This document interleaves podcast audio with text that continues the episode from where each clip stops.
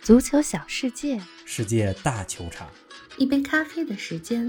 陪你聊足球，但不止于足球。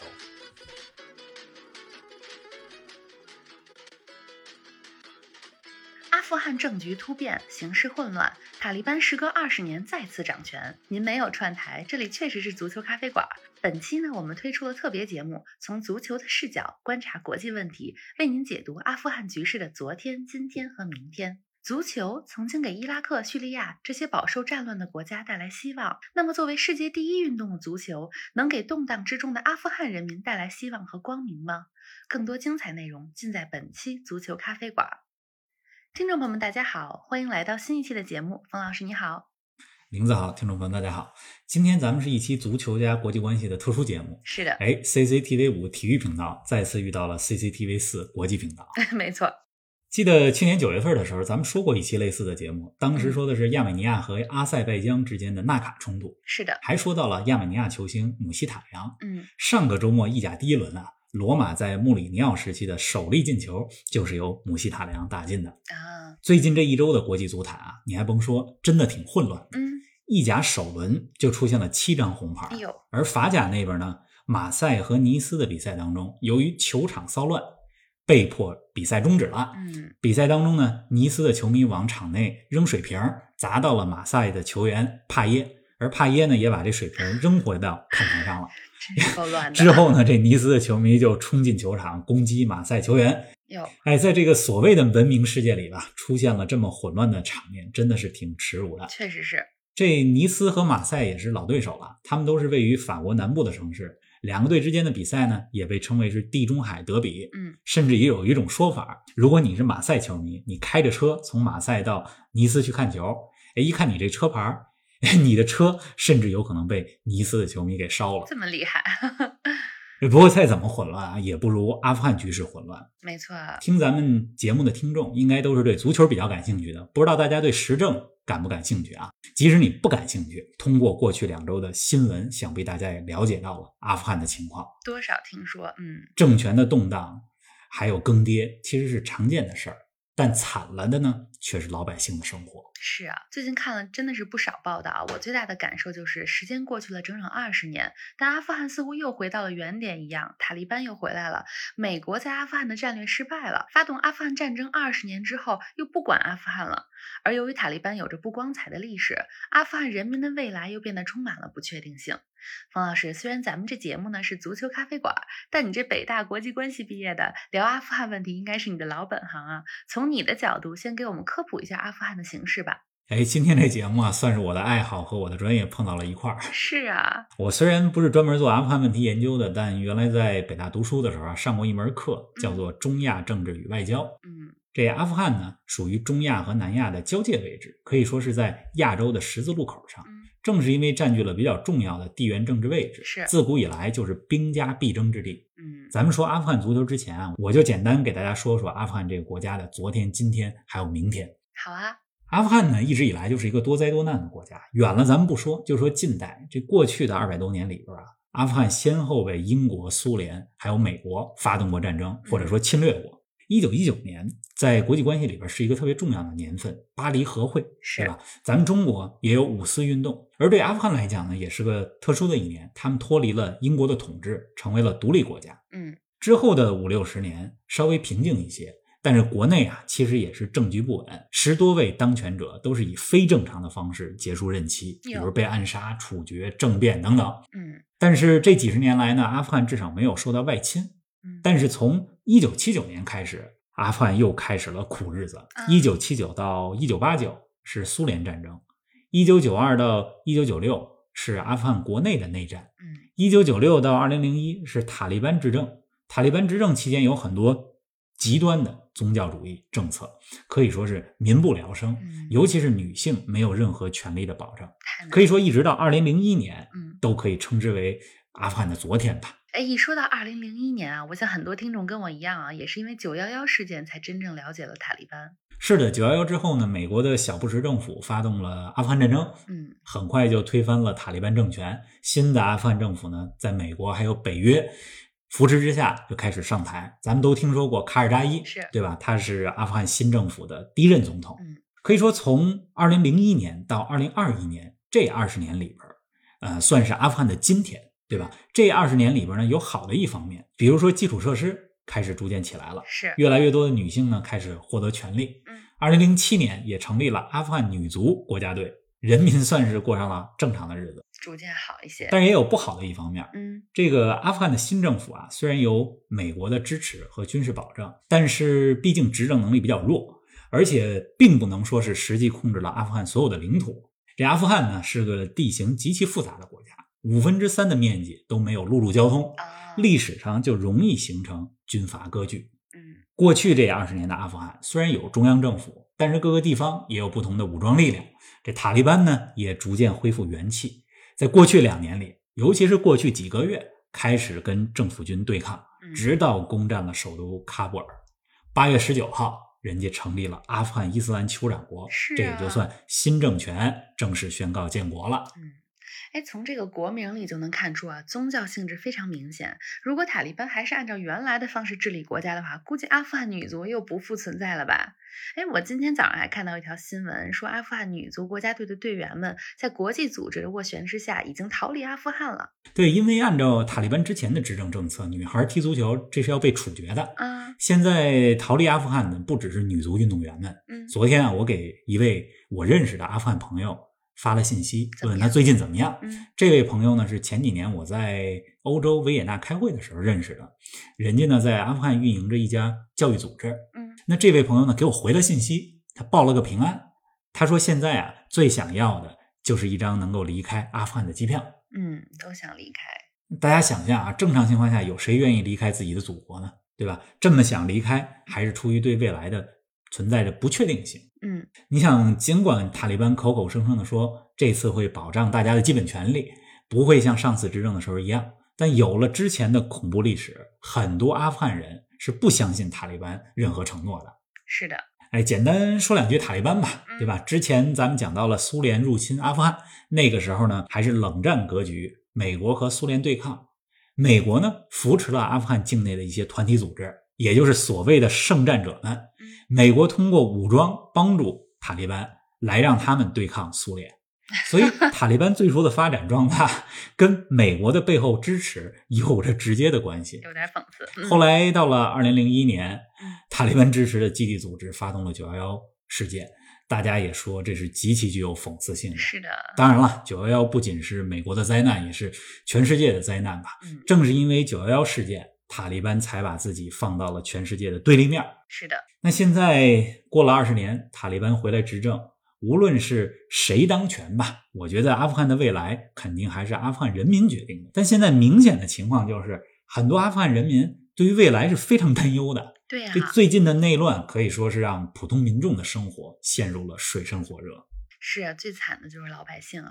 您正在收听的是《足球咖啡馆》，一杯咖啡的时间陪你聊足球，但不止于足球。欢迎您在各大音频平台关注我们的节目，同时欢迎关注冯老师的足球评论公众号“冯球必侃”，让我们一起聊球、砍球、追球。哎，咱们接下来给大家说说阿富汗的足球吧。足球呢，作为世界第一运动，曾经给叙利亚、伊拉克这些经历过战乱的国家带来了希望。不过，倒没听说过阿富汗足球有过什么荣誉。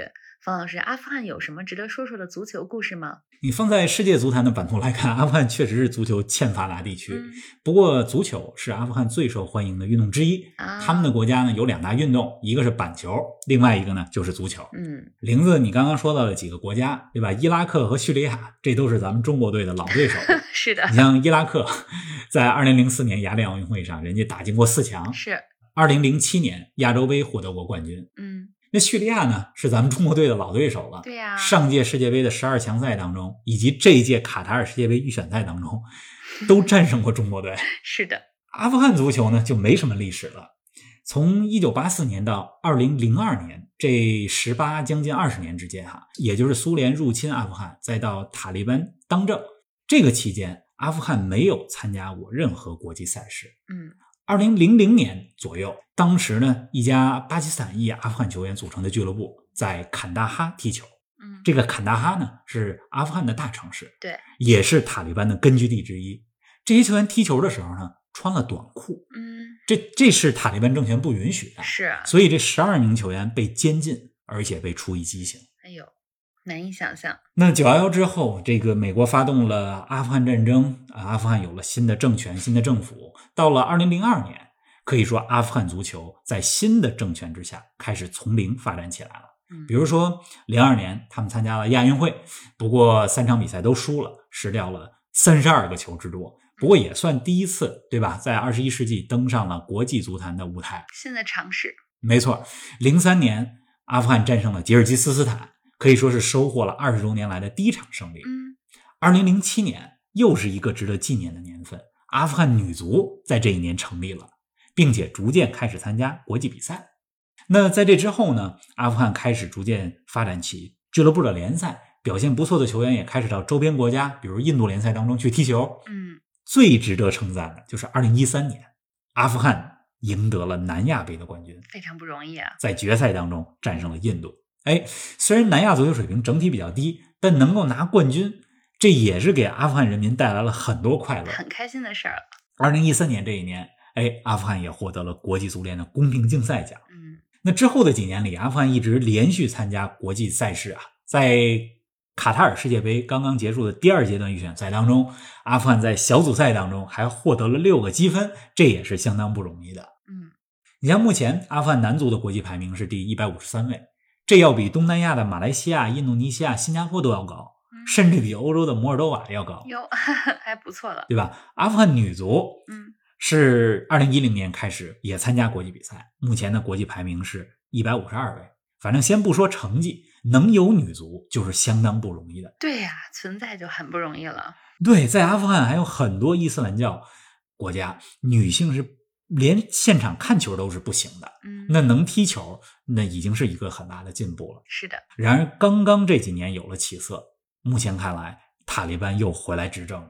这阿富汗足球现在又是前途未卜。哎呀，还挺担忧的。哎，那阿富汗有过什么知名的球员吗？我记得节目里咱们说德甲的时候，你好像跟我们说过，勒沃库森队的阿米里是不是就是阿富汗的后裔？对，阿米里的父母都是阿富汗人，不过他是在德国出生的，算是阿富汗裔的德国球员。啊，这几个赛季呢，在勒沃库森踢得不错，还入选过德国国家队。嗯，我记得上个赛季勒沃库森和柏林联合的比赛当中，阿米里还被柏林联合的球员种族歧视过。嗯这勒沃库森的阿米里啊，叫做纳迪姆·阿米里。我还想给大家讲另外一位叫做阿米里的球员，他的故事。谁呢？他的名字呢叫佐伊布·阿米里，是土生土长的阿富汗球员，啊，曾经担任过阿富汗国家队的队长。嗯前几天啊，我读到了他的故事。这个佐伊布·阿米里啊，他说他小的时候在喀布尔的街头踢球，环境比较恶劣，是连像样的带草皮的球场都没有。肯定的，有一次踢球的时候，还近距离听到了爆炸的声音。嗯他说啊，十几年前阿富汗国家队刚组建的时候，全国选秀从一百五十个球员里边，慢慢慢慢筛选到三十个球员，自己很荣幸入选了。但是当时踢球没有收入，和国家队队友出国比赛的时候，因为住不起酒店，有时候转机就睡在机场的地板上。啊，出国比赛因为没有钱，连矿泉水都没法买。但是阿米里和他的队友们一起努力，可以说是带领阿富汗国家队夺得了刚才咱们说到的2013年的南亚杯的冠军。这也是真爱啊，对足球，对，之后阿米里还曾经到印度的联赛踢球。这印度联赛近些年来发展挺快的嗯，很多要退役的知名球星都来印度踢球。嗯阿米里还和法国球星皮雷斯一起当过队哎呦友，这让人特别兴 奋。是啊，这是个挺励志的故事。咱们说的这位佐伊布·阿米里不是什么知名的球员，绝大部分人没听说过他的名字。是但是呢，他和他的队友们用足球给饱受战争创伤的阿富汗人民带来过快乐。我觉得这就是足球的力量。嗯前几天我看另外一篇文章的时候，我还看到过这样一句话，大致意思是说呢，说天才是平均分布的，但是机会并不是平均分布。嗯其实，在足球这个世界里，我相信，无论是在巴西、在英格兰，还是在塞内加尔的首都达喀尔的街头，在加纳的难民营里，还是在阿富汗的街头，其实都有很多有天赋的球员，但是他们不一定能获得同等的机会。确实是这样。哎，你刚才说到的阿富汗队长阿米里的故事真的是很感人，但是又有点心酸。回到当前的阿富汗局势，塔利班这次执政之后，你怎么看待阿富汗的足球前景呢？觉得有可能像叙利亚、伊拉克一样，足球给这里的人民也能带来欢乐吗？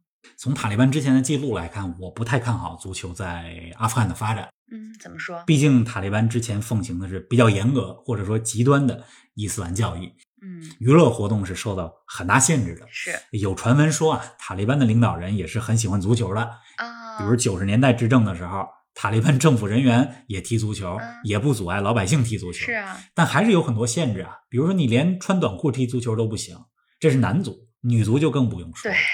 所以我觉得阿富汗足球很难像伊拉克、叙利亚一样给人们在短期之内带来什么快乐。嗯一是足球底子本来就薄，二是当年的伊拉克和叙利亚很多球员人家是在海外联赛效力，国家队平时都是海外集训和比赛，嗯而阿富汗不具备这样的条件。